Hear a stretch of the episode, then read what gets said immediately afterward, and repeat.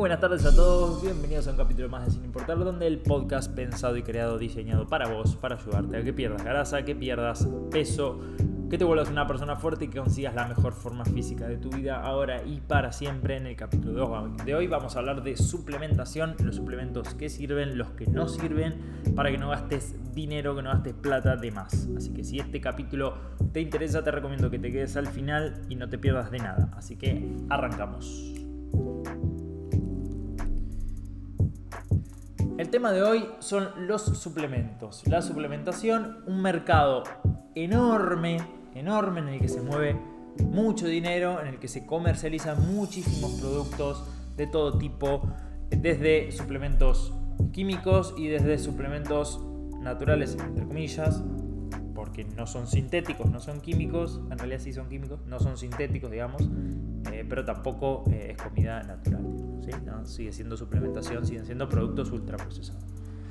Entonces, antes que nada, tenemos que hacer la división de lo que es suplementación química y lo que no es suplementación química. Cuando hablamos de suplementación química, lógicamente estamos hablando, en su mayoría son eh, derivados hormonales, y ahí estamos hablando de esteroides anabólicos y demás. No vamos a entrar en ese tema porque está más que claro que no tiene ningún sentido. Vamos a hablar de la suplementación natural.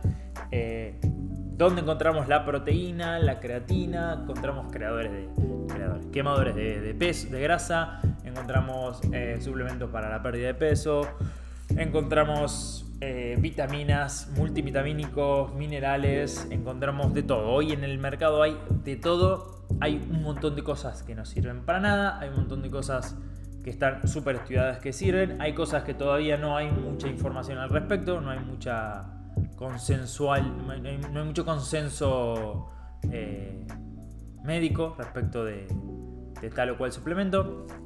Así que primero vamos a empezar hablando un poco de los que sí funcionan y después vamos a ir a hablar eh, al final de los que no funcionan.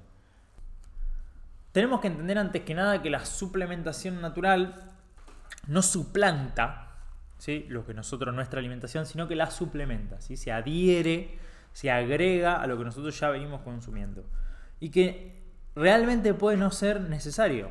Eh, nada, absolutamente nada de lo que consumamos en suplementación natural puede ser realmente estrictamente necesario. Podemos conseguir absolutamente todo comiendo nuestros alimentos.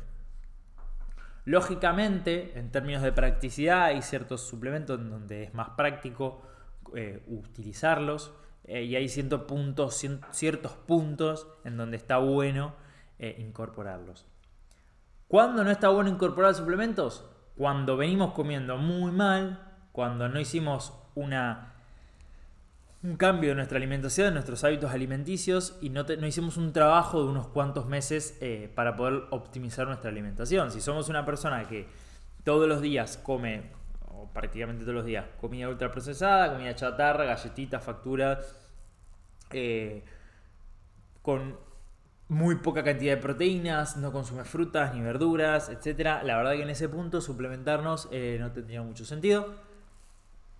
Deberíamos empezar lógicamente por mejorar nuestra alimentación, empezar a incorporar más verduras, frutas, eh, proteínas, tanto de origen animal como de origen vegetal. Eh, carbohidratos de calidad, eliminar ultraprocesados, reducir el consumo de alcohol, etcétera, etcétera. Lo que ya sabemos que hablamos en el pilar de alimentación. Una vez que todo eso está medianamente encaminado, podemos empezar a plantearnos qué suplementos funcionan y qué no y cuáles podemos utilizar. El suplemento por, excelencia más conocido es la proteína. La proteína eh, de suero, ya sea de origen animal o la proteína de arvejas, por ejemplo, de origen vegetal, es nada más ni nada menos que proteína. Y la podemos eh, encontrar en polvo se utiliza en batidos o en recetas o donde queramos y la consumimos. La ventaja que tiene es práctica.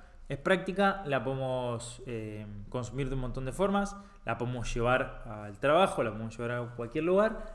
¿Es necesaria? La realidad es que depende. Si nosotros llegamos a las cantidades de proteínas que necesitamos diariamente con comida, no va a hacer ningún cambio.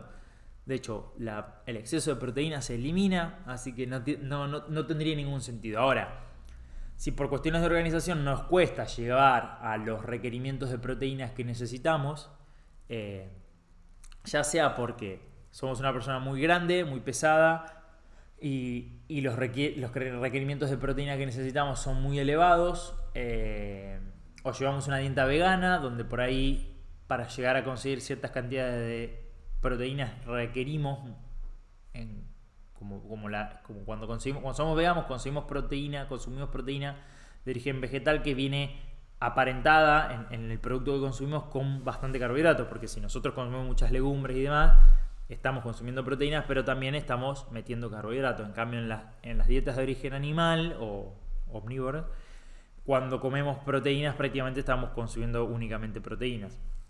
Entonces, si, hacemos una, dieta de origen vegetal, en algunos puntos puede ser más necesario suplementarnos con proteína eh, de arvejas. Por eso tenemos que analizar situación por situación en qué casos nos conviene o nos facilita o nos sirve eh, consumir las proteínas. Lógicamente, si necesitamos consumir 200 gramos de proteína, no vamos a consumir 200 gramos de proteína en, una proteína en polvo. Probablemente sea una toma por día porque nos están faltando 25 gramos, entonces con una toma ya lo conseguimos. O, caso por ese o dos tomas, personas que son por ahí deportistas. Y en ese sentido eh, puede ser interesante el consumo de proteína.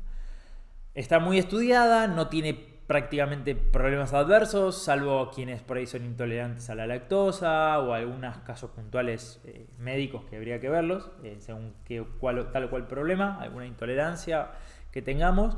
La realidad es que no está contraindicada, siempre y cuando se consuman marcas de calidad, si no puede llegar a, generar problemas digestivos, de, digestión y demás.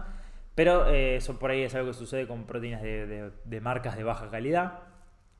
Eh, no voy a hablar de marcas ahora porque no, tiene sentido, pero la realidad es que no hay prácticamente contraindicaciones respecto de la proteína.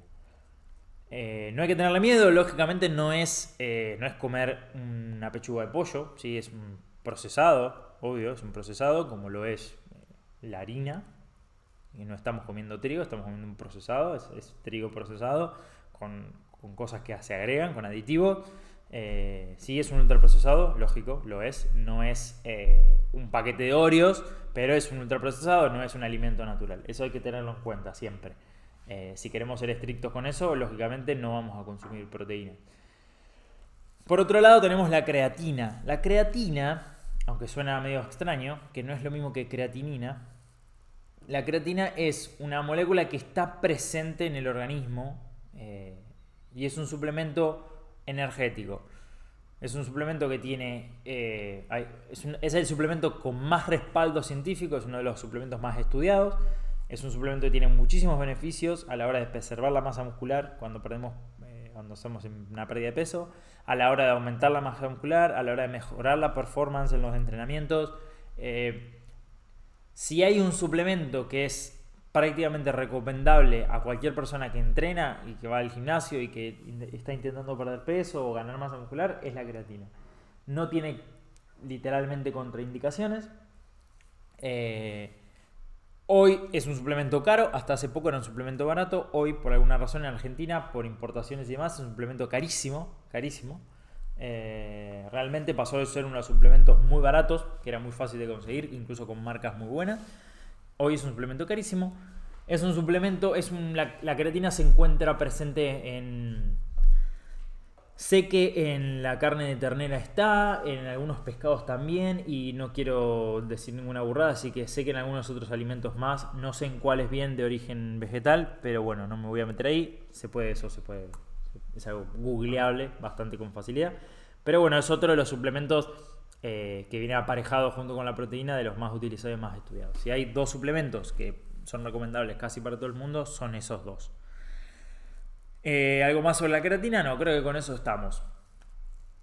Después, en esta, en esta parte de los suplementos que funcionan, entran los eh, multivitamínicos, vitamina B12, vitamina C, vitamina D, em, todo tipo de suplementación que tiene que ver con las vitaminas, cuando tenemos algún tipo de déficit, magnesio, calcio, eh, vitamina C, D, B12, lo que sea. La vitamina B12 es casi una obligación para los que llevan dieta vegetal, eh, porque al no consumir eh, comida animal tienen siempre un déficit de B12, entonces se, utiliza siempre como suplemento.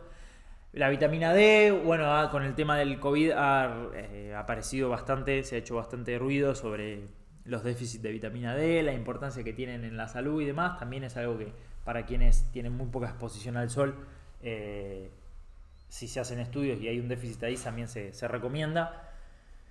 Y después existen otros suplementos que también funcionan pero que no tienen mucho sentido, como por ejemplo los BCA, eh, que son aminoácidos, ya están incluidos dentro de la proteína y no tiene mucho sentido consumirlos extra ni aparte, es mucho mejor consumirlos dentro de si vamos a consumir proteína. Entonces, si bien es un suplemento que, funciona, es como que no tiene, no tiene mucho sentido. Entonces ahí ya a nivel económico no es recomendable porque es gastar plata en, que podríamos estar comprando directamente la proteína. Eh, y después existen algunos suplementos más puntuales ahí que, tienen dudosa eh, efectividad con, respecto a los estudios, eh, como citrulina, etcétera. Pero bueno, eso ya óxido nítrico, ya no los vamos a mencionar porque son, son muy puntuales, ya prácticamente han quedado bastante en desusos y demás. La cafeína, la cafeína es un suplemento que funciona, se consume en, cápsulas, se vende también en, algunos polvos de preentrenamiento que suelen tener cafeína, glutamina y algunas cosas más. Pero bueno, eh, principalmente lo que es la cafeína tiene un efecto positivo eh, en el sistema nervioso central, mejora el rendimiento, mejora la performance, eh, es sirve para en la pérdida de grasa, mejora el y acá también no voy a entrar en, puntualmente bioquímicamente cómo opera en, el sistema nervioso central, pero tiene un impacto positivo, según los estudios, en los procesos de pérdida de peso a la hora de hacer eh, entrenamientos, a la hora de llevar a cabo ciertos entrenamientos intermitentes, de alta intensidad y demás. Así que si estamos perdiendo peso, puede ser interesante consumir la cafeína, aunque hay que tener cuidado porque eh, el cerebro se acostumbra bastante rápido, entonces no es un suplemento que se consume todos los días porque se genera resistencia y hay que aumentar la dosis, pero en dosis muy alta puede generar abstinencia. Estamos hablando de dosis muy muy altas. Eh, pero es un suplemento que se recomienda consumir un par de veces a la semana en entrenamientos muy intensos. En deportistas se usa muchísimo porque mejora un porcentaje del rendimiento. Y por otro lado tenemos la melatonina, que sucede lo mismo. La melatonina es una, eh, se produce de forma natural en el organismo, facilita el sueño. La melatonina es de venta libre, es un suplemento que se consume para, mejorar la calidad del sueño. sucede lo mismo con la cafeína, el cuerpo genera resistencia, entonces no es recomendable consumirla todos los días porque pierde efecto. Se suele consumir eh, un par de veces por semana, los días previos a entrenamientos intensos o días previos a competencias. Pero bueno, eso quizá la melatonina para población general quizá no es, no es lo más utilizado. Em, y con eso creo que estamos con los suplementos que funcionan. Después, el suplemento por excelencia que no funciona y que más se vende es el quemador de grasa. El quemador de grasa, los quemadores de grasa eh, tienen en parte cafeína, que sí funciona, pero también venden el, activo que venden, que es el que te haría perder grasa, es la L-carnitina, que es un... Eh, no recuerdo si es una enzima o una molécula, creo que es una enzima, que está presente en el organismo, que es la que se encarga de movilizar ácidos grasos a, eh, a la sangre y es lo que es parte del proceso cuando uno utiliza grasa como combustible a la hora de entrenar, por lo tanto estaría eliminando grasa. Entonces, la L-carnitina a, nivel lógico funciona porque se presume que al tener más niveles de L-carnitina en el organismo uno perdería más grasa, pero la realidad es que absolutamente prácticamente todos los estudios han demostrado que no pasa nada con, tener más L-carnitina, no se quema más grasa, por lo tanto es un suplemento que es gastar plata de más. Em, después existen otras series de, suplementos que como los, el colágeno, el cartílago de tiburón que se consumía en su momento, que no sé si se sigue vendiendo, creo que sí. Pero bueno, el colágeno es otro suplemento que, a nivel agudo tiene un impacto, pero no a nivel crónico. O sea, en principio funciona en el momento y después no funciona más.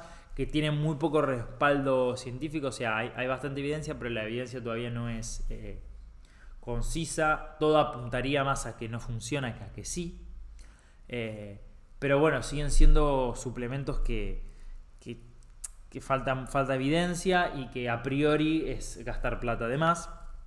Eh, Y después existen una serie de sub, todos los suplementos que escuches extra a estos, ahora no, no, recuerdo ninguno, que, hay muchos, pero que se vendan con fuerza, porque también existe el, el Trebulus terraris o algo por estilo, que se supone que es un promueve la producción de testosterona, que también eh, no tiene ningún tipo de, fundamentación. Eh, después sí existen otros suplementos que son, pero no son suplementos, o sea, cosas, alimentos que impactan positivamente, como el jengibre, la remolacha, bla, bla, bla, pero ya no son suplementos. Eh, así que si nos vamos a, plantear el consumo de suplementos, la proteína y la creatina son los dos suplementos por excelencia. La cafeína también puede funcionar, la melatonina también funciona bien. Eh, y desgraciadamente, para la mayoría que, lo que más le interesa perder grasa, los quemadores de grasa no, no sirven, no, no tienen evidencia de que funcionen y es en general eh, tirar la plata. Así que no es recomendable consumir ahí, pese a que se promuevan muchísimo, todavía se venden muchísimo. Eh, párrafo aparte para el Satial, que es un suplemento que se puso. En realidad no sé si funciona como. No, sé si entraría dentro del suplemento, pero se puso de moda a raíz de las, los y las famosas y nutricionistas pagos que aparecen en la tele, que se supone que suprime la ciertas cuestiones químicas del organismo respecto a la, digestión de los carbohidratos, por lo tanto, pero bueno, eso sabemos que no funciona, que cuando fue muy criticado y tuvo unas cuantas denuncias, cambiaron un poco el discurso y lo dibujaron un poco, pero lo siguen vendiendo. Eh, es, un poco retorcido esta cosa de, comete todas las pizzas que quieras, pero echale satiel y ya está. Genera todos unos malos, una de malos mecanismos y malos hábitos que después lo vamos a desarrollar en un podcast puntual. Eh, toda esta, esta cuestión de, de, comer lo que quieras, pero echarle satiel y listo, ¿no? Esa, esa mala relación con la comida, eh, totalmente desequilibrada. Eh, que desgraciadamente algunos nutricionistas pagos por la misma marca Satiel, con mucha plata encima, lo recomiendan en la tele, obviamente los famosos, pero bueno, ahí tiene mucho más sentido porque no, no tienen ningún tipo de ética respecto a, a, la, a la nutrición. Así que bueno, Vamos a ir cerrando porque la realidad es que ya mucho para hablar de suplementos no hay. Así que en resumen tenemos proteína, creatina, cafeína y melatonina. Que sirve? Proteína y creatina son los más utilizados y recomendables para cualquiera que esté intentando perder peso, mejorar la fuerza y cambiar su forma física. No son estrictamente necesarios, son convenientes para algunas personas en cuanto a organización y demás. No hay que abusar de ellos. Son la punta de la pirámide, no son la base, la base es la buena alimentación. Y por otro lado tenemos quemadores de grasa, em, colágeno, el cartílago de tiburón. es gracioso hasta decirlo, cartílago tiburón, pero realmente que se vende. Eh, y otra infinidad de, suplementos extra que no, sirven eh, para nada. Así que bueno, eso sería lo que tenemos eh, para elegir y para no elegir en nutrición. Espero que les sirva este capítulo. Cualquier duda que tengan me pueden escribir en Instagram, mensaje privado o... Eh, sí, bueno, me pueden escribir por ahí. También está el WhatsApp por ahí dando vueltas en, Instagram. Eh, recuerden que pueden compartir este capítulo, pueden darle una estrellita si les, si les gustó. Y seguirme en Instagram también, que ahí van a encontrar más información sobre esto y sobre otros temas en particular. Nos vemos en el siguiente capítulo, yo me despido y hasta la próxima.